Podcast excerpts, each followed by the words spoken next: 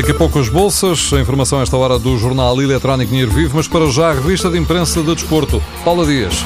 A Taça de Portugal tem destas coisas e quando há festa para uns, há sempre um dissabor valente para outros. O Marítimo já está fora da prova, eliminado por um adversário do Campeonato Nacional de Séniores, o Amarante. O treinador dos madeirenses está hoje nos jornais apontando uma responsabilidade pela derrota à equipa, mas sobretudo a Marega. Foi expulso porque viu dois cartões amarelos num curto espaço de tempo. Primeiro, chutou a bola quando o jogo estava interrompido. Depois, protestou com o árbitro e, como se isso não bastasse, ainda saiu do campo fazendo gestos feios para as bancadas. O treinador do Marítimo exige a Marega que explique aos colegas a falta de respeito que teve por eles. O Benfica não fala em falta de respeito, fala sim em agressão de Slimani a Samaris no jogo em Alvalade para a Taça de Portugal e por isso adianta ao jornal O Jogo, o Benfica quer Slimani castigado. A bola fala do argelino como um talismã para o Sporting.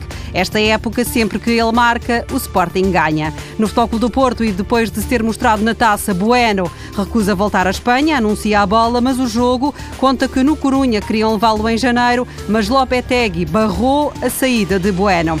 Está para ficar Rui Vitória, apesar da contestação dos adeptos ontem no centro de estágio no Seixal.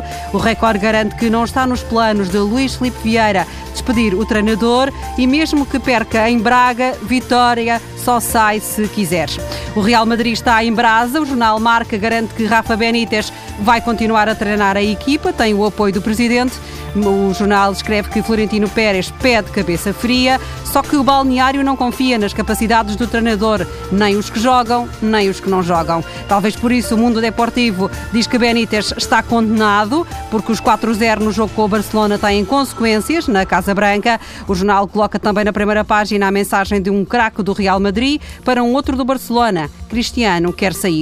Outro português com vida difícil é Nuno Espírito Santo. O jornal Super Deport eh, escreve que chegou a hora da verdade para Nuno. No jogo na Rússia para a Liga dos Campeões, só a vitória interessa, diz o treinador.